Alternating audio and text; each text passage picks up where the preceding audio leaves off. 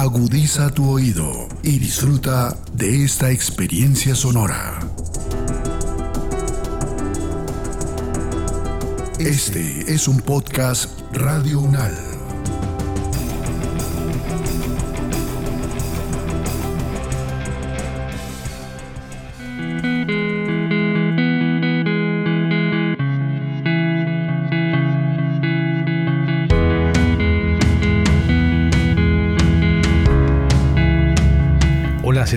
Quiero hacerte una preguntita. ¿Vos qué tal para el pescadito? ¿Chévere o no? Pues viejo Diego, más o menos, ¿oís? Pues te acuerdas cuando fuimos a donde Pablo Cho y, y hablamos sobre la pesca eh, satelital. Pues ahí me comí un pescadito, pero pues no es que sea de mis encantos. Bien, te voy a recordar que Colombia tiene cerca de 2.500 kilómetros lineales de costa y por ende también tiene una altísima variedad de especies marinas que hay que explotar. Por ahí dicen, por ahí dicen que como que los vecinos nuestros aprovechan más que nuestros propios pescadores del litoral pacífico, del Caribe. Pero te quiero contar otra cosa más importante. Estamos en una época en que hay que aprovechar absolutamente todo. No se puede desperdiciar nada. Y sabes que te tengo un tema espectacular. Tiene que ver con la pesca y el aprovechamiento de residuos. Así que vas a tener que aprender a ver el pescadito con otros ojos. Uy, viejo Diego, a lo bien, no, bacano, bacano para saber, pues también, porque eso es apoyar al tema del medio ambiente, ¿no? Reutilizar lo que pues es basura eh, hace algunos tiempos, pero pues como se dice ahora, somos renovadores, entonces la idea es aprender también de este tema y sobre todo el, de la pesca, ¿no? Pues estamos en el, en, el, en el Pacífico colombiano y pues es un tema de todos los días. Bien, te voy a contar, o mejor, no te voy a contar, venga en unos minuticos y nos vamos a encontrar allí en el Parque de la Palabra para que vamos a un laboratorio muy especial y nos encontremos con una investigadora muy joven pero sí que sabe de lo que vamos a hablar. El aprovechamiento del residuo de la pesca. Listo, viejo Diego. Entonces cojo la bicicleta y me tiro de una para la UNALCE de Palmira. Listo, César. Acá nos vemos. Hola, César.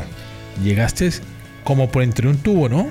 No, viejo Diego, es que uno en bicicleta le rinde bastante. Entonces, pues, eh, menos tráfico, ayuda al medio ambiente y llego en un momentico. Esos brondos aquí en Palmira son chéveres en bicicleta. Bien, vámonos para ingeniería ambiental porque nos vamos a encontrar con la magíster también en ingeniería ambiental, Luisa María Arrechea Fajardo.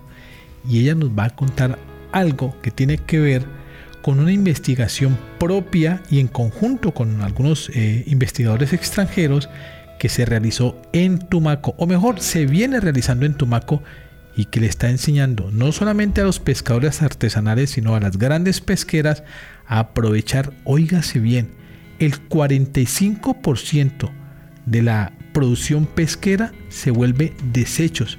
Tiene que ver con eso de las tripitas. Pero resulta que ellas se pueden convertir en biocombustibles, también en insumos para la industria cosmética. ¿Sabía usted eso? Uy, no, viejo Diego, eso sí no lo sabía. Está interesantísimo ese tema, ¿no? Pues vamos para donde la profe Luisa. Bien, vamos a entrar a hablar aquí con la magíster en ingeniería ambiental Luisa María Arrechea Fajardo. Ella nos tiene unas grandes sorpresas, sobre todo porque han dado la posibilidad de recuperar parte de lo que se suponía por años fue basura o fueron desechos exactamente, generándole un impacto bastante fuerte a los ecosistemas del litoral, pero que hoy son una amplia alternativa en la producción de biogás. Hola Luisa María, ¿cómo estás? Contame una cosa. ¿Dónde nació esta posibilidad y quién la pilló? Esto lo podemos aprovechar. Hola Diego, hola César, sí señor. Miren, lo que pasa actualmente hay una disminución de los combustibles fósiles y paralelo a esto hay una demanda de energía y de materiales y pues la gran mayoría eh, depende del petróleo. Entonces, la comunidad científica está centrando sus esfuerzos, sus estudios en buscar fuentes alternativas de energía y de materiales. Nosotros, eh, el grupo de investigación, vio una oportunidad de investigar un aprovechamiento de estos residuos pesqueros para la producción de energía y producción de materiales. Estamos hablando eh, de alguna manera, según los indicadores que ustedes aportan en la investigación, que el 45% de lo que se logra pescar en volumen, en tonelaje, prácticamente se vuelven desechos. ¿Por qué tanto? Sí, sí, señor. Es esto es como las vísceras, las tripas, eh, las agallas del pescado. Eso no se aprovecha. Entonces, eh, y eso corresponde a aproximadamente el 45% del pescado. Estamos hablando de variedades puntuales o todas las variedades que son posibles eh, ser pescadas en el litoral. Eso es como un estimado de todas las variedades de, de pescado. De pronto eh, hay algún pescado que, que haya más residuo o menos residuo, pero es como un valor generalizado.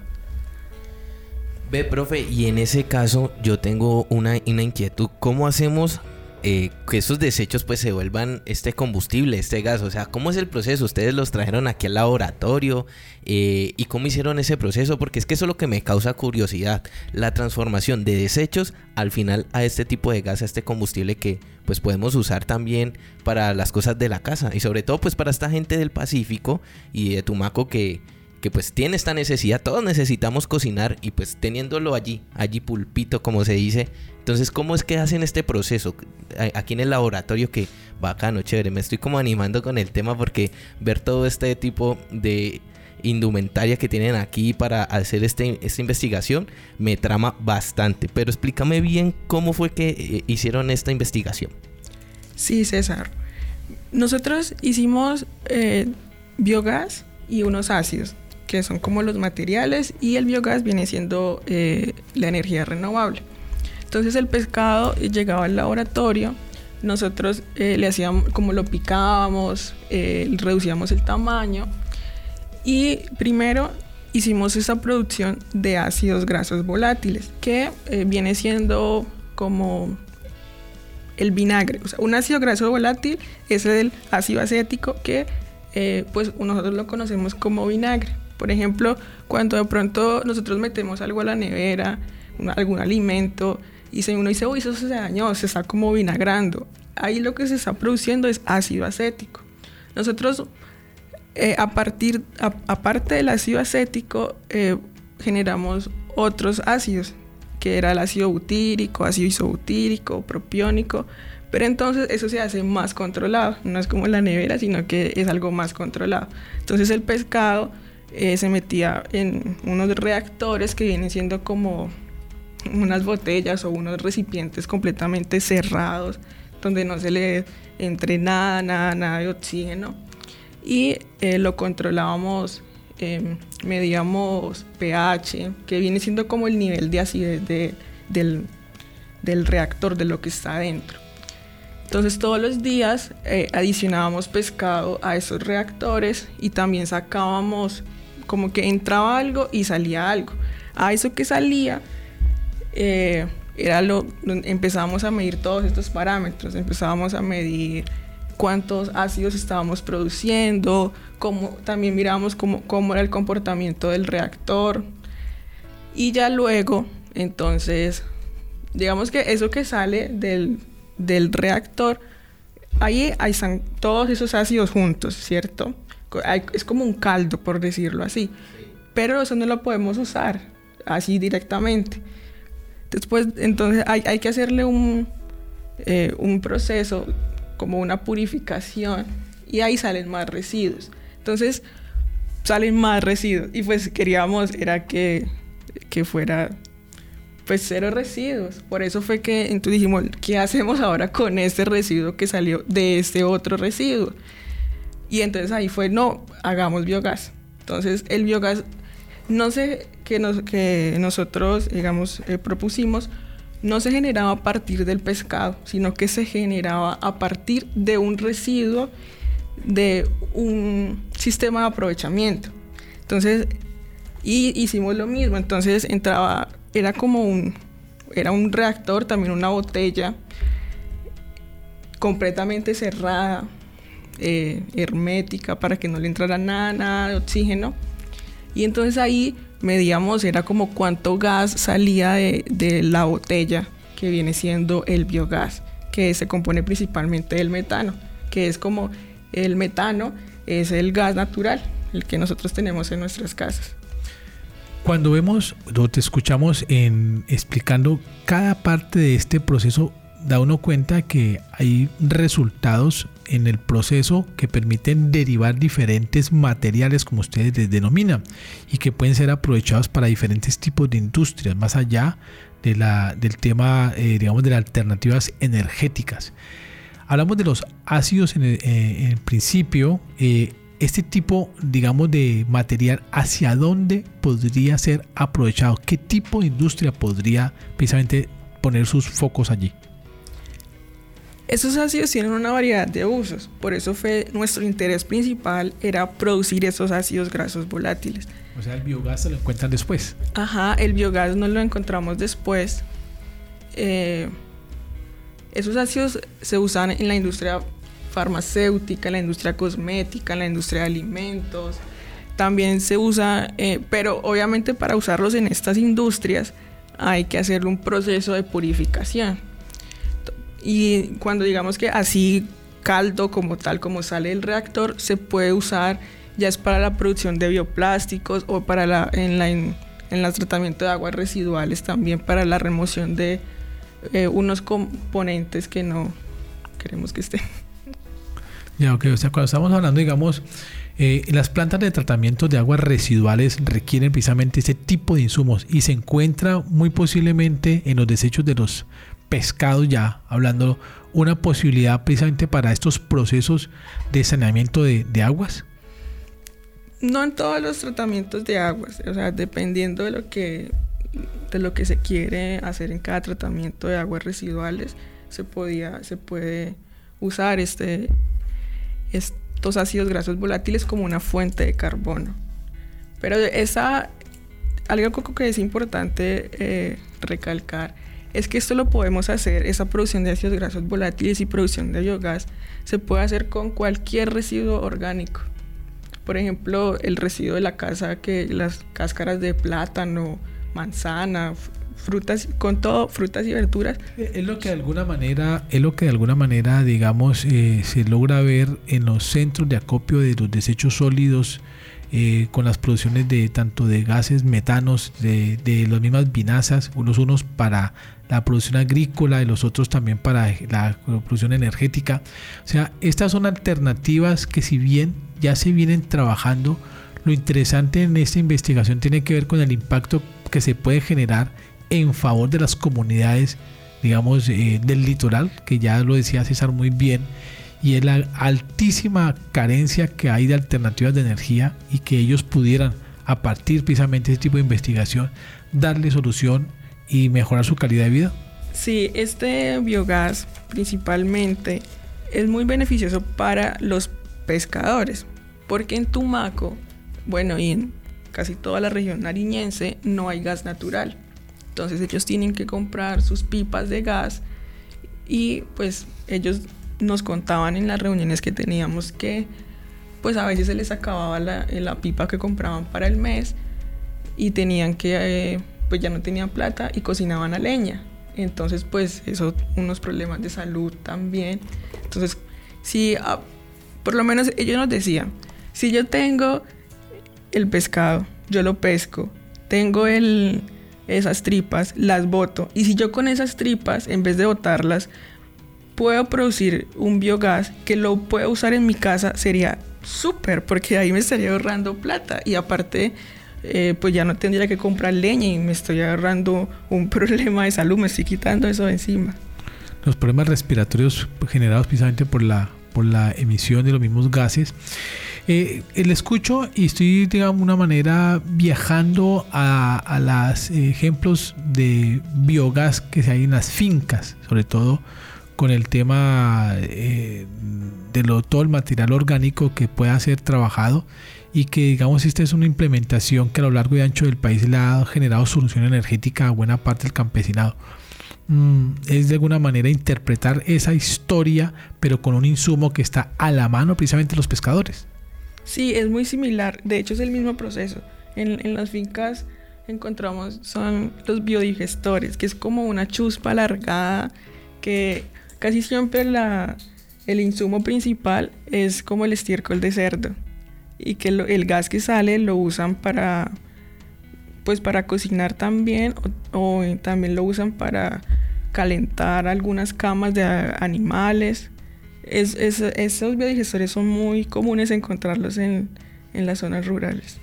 Ve, profe, pues conociendo todo este tipo de cosas que se pueden hacer con estos residuos, y toda la investigación que ustedes han hecho es demasiado interesante. La verdad estoy sorprendido al saber de que de estos residuos que yo he visto que mi mamita ha sido cogido, esto no sirve para nada, pero ya entendí que ahí hay una opción también de temas de, de mejoramiento de vida con el tema de la leña de los de Tumaco. Pero solamente que eh, está este laboratorio o, se ha pensado más allá eh, de montar, no sé, una fábrica, sobre todo para la, esa gente que sí lo necesita.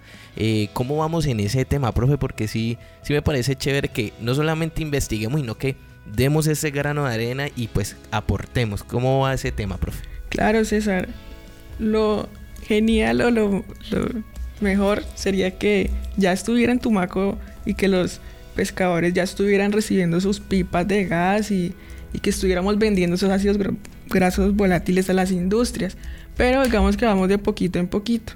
Eh, la, investigación que yo realicé con mis compañeros, eh, como que llegó hasta aquí, hasta la parte del laboratorio, pero la profesora Luz Estela siguió con, el, con este proyecto con, y actualmente en la sede de Tumaco, en la, Universidad Nacional de Tumaco, hay una planta piloto.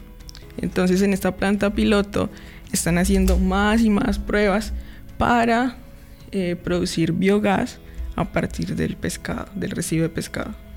Ah, no, genial. Mira, viejo Diego, pues mira que no solamente nos quedamos aquí investigando en Palmira, sino que también con la investigación de, de la profe Luisa, pues la sede de Tumaco también se sumó a apoyar y potenciar esto que está o sea, es de loco saber de que eso que se bota ya, normalmente cuando vamos a comer pescado, pues se puede sacar un combustible y se aprovechan diferentes cosas, los residuos, se mejora la salud, la calidad de ella que me parece importante porque los pescadores son importantísimos para el desarrollo de nuestra región, porque si ellos no pescan, entonces ¿quién más pesca? Mire César, a propósito de ello, como dicen por ahí, lo que indican los indicadores nos da la dimensión y la importancia de esta investigación. Luisa, cuando estamos hablando de que una producción anual cercana a los 3.000 toneladas de pescado en el zona del litoral pacífico, y estamos hablando del 45% de material aprovechable, estamos hablando que cerca de 1.400 toneladas de desechos podrían convertirse en biogás. Con ello, hay un cálculo de parte de ustedes para decir cuántas familias podrían beneficiarse con esta alternativa de energía? Sí, nosotros hicimos como la estimación y aproximadamente 200 familias se podrían beneficiar eh, con la generación del biogás. Y estaríamos hablando prácticamente de un barrio completo que estaría eh, siendo, digamos, abastecido con este aprovechamiento. Sí, señor, sí más o menos sí, un barrio.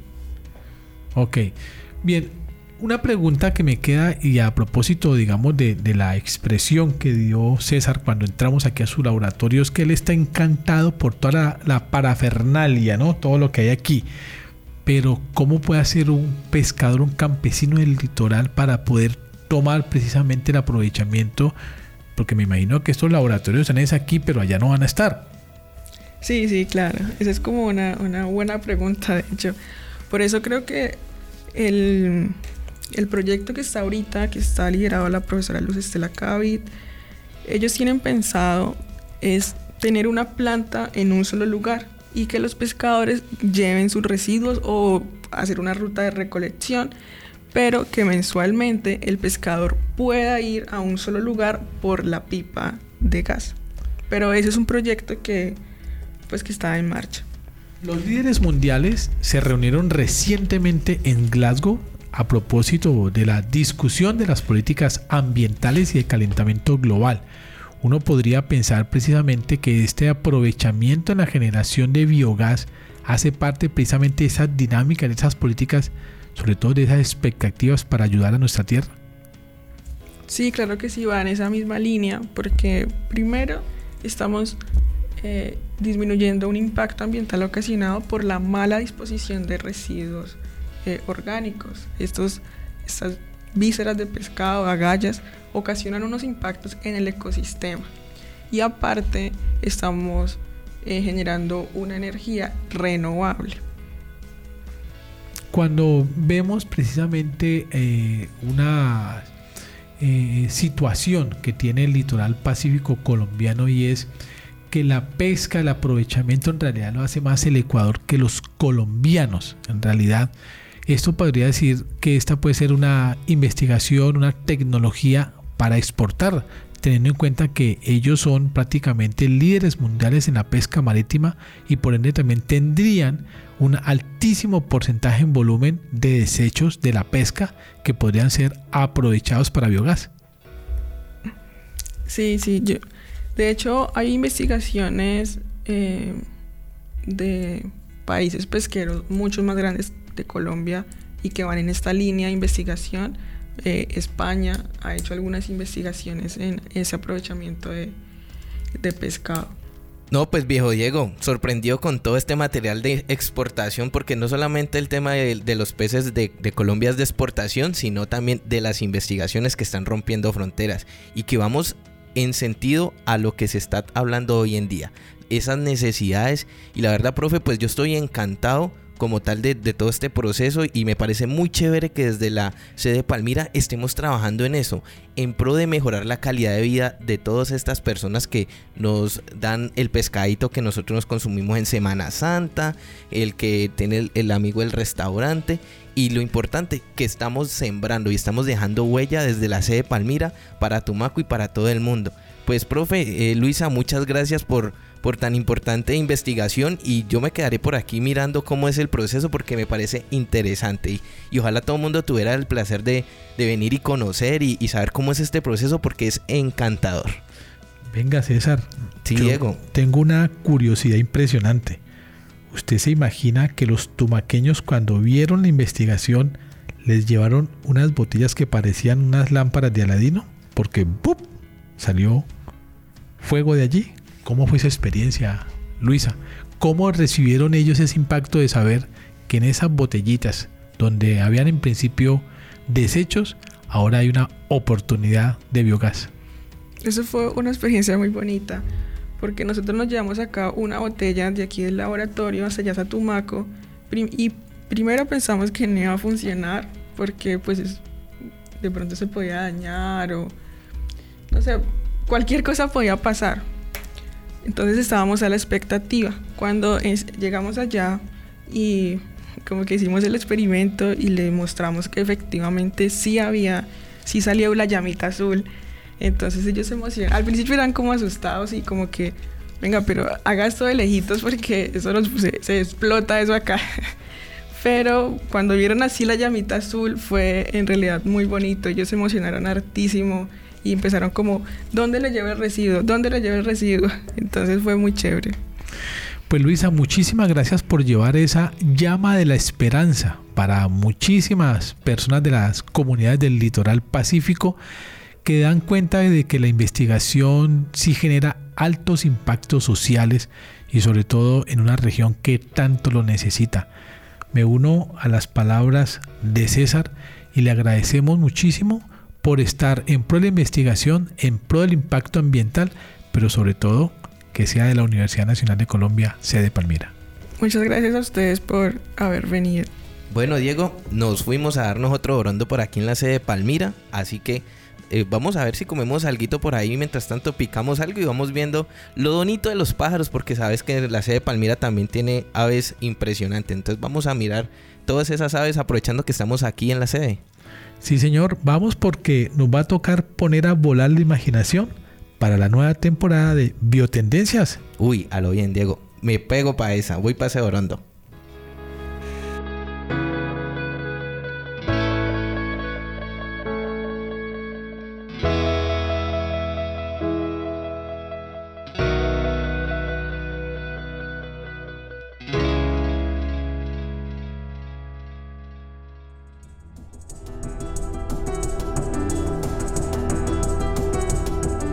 Las opiniones aquí expresadas son de entera responsabilidad de sus autores y solo comprometen a los realizadores de este podcast. No representan necesariamente el pensamiento de Radio UNAL ni la posición oficial de la universidad.